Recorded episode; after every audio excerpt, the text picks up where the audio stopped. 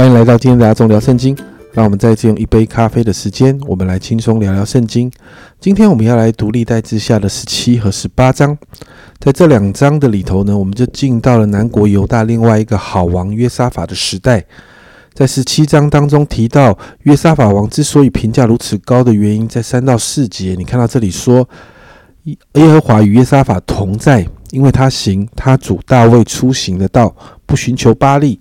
只寻求他父亲的神，遵行他的诫命，不效法以色列人的行为。接着第六节，你也看到他高兴遵行耶和华的道，并且从犹大除掉一切丘坛和木偶。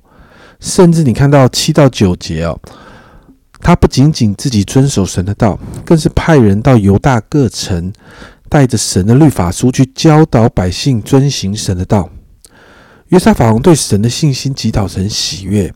因为他不仅仅自己与神建立对的关系，他也没有恢复他身为王的职责。透过官长与立位人，还有祭司的教导，让百姓与神也有对的关系。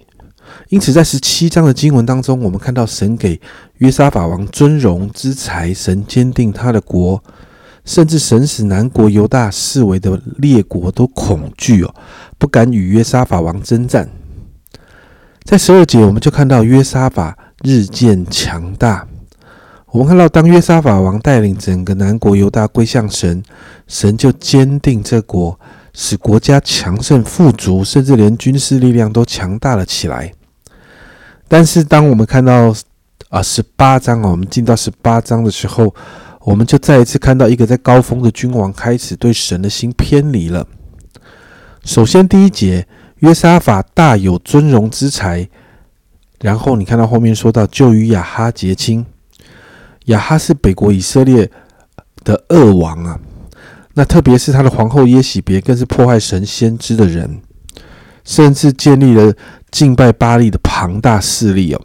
虽然当时政治上的联姻是常有的事，但约沙法王在这件事情上没有寻求神，就直接与亚哈结亲。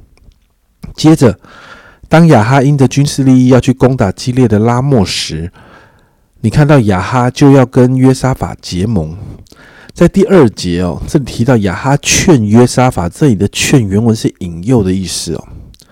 而且呢，我们看到约沙法并没有寻求神的心意就答应结盟，这些都留下了后面属灵状况败坏的伏笔哦。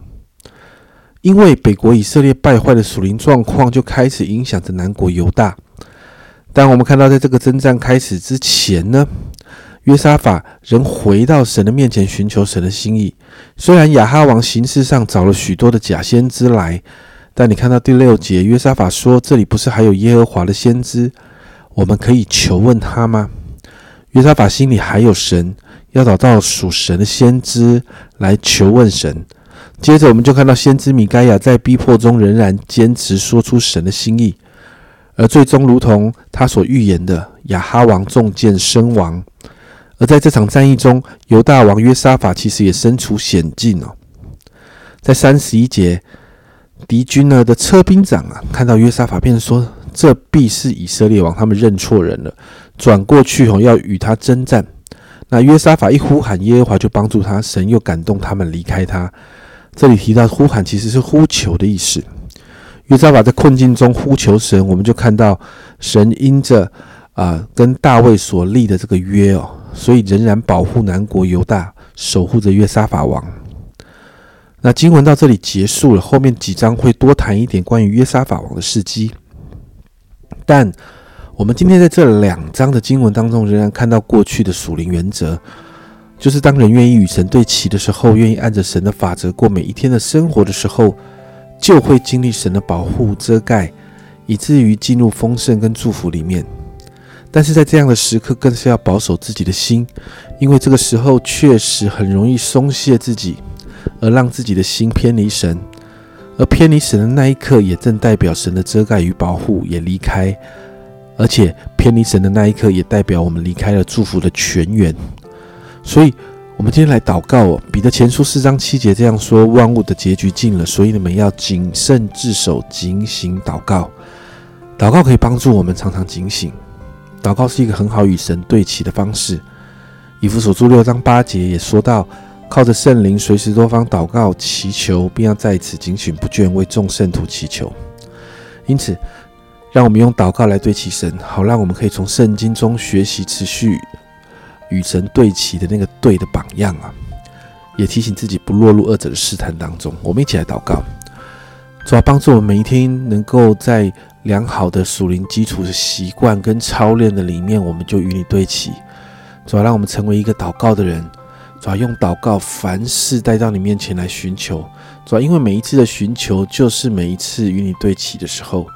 主要主要我们很清楚的知道，主要在这些属在这些列王的里面，主要我们真的看见那个属灵的法则是：主要当王对准对准你的时候，主要当王万事都来寻求你，凡事都寻求你心意的时候，主要当王愿意顺服神你的法则的时候。主要每一步，主要你都会祝福这一个王，主要但是，一旦偏离了，整个国家也就跟着偏离。主要因此，我真的向你祷告，主要帮助我们，无论顺境逆境，主要帮助我们常常与你对齐，特别是透过祷告与你对齐。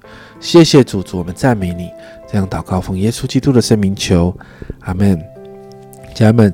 让我们用警醒的祷告与神对齐，不让自己落入试探当中，顺境逆境都学习凡事来寻求神。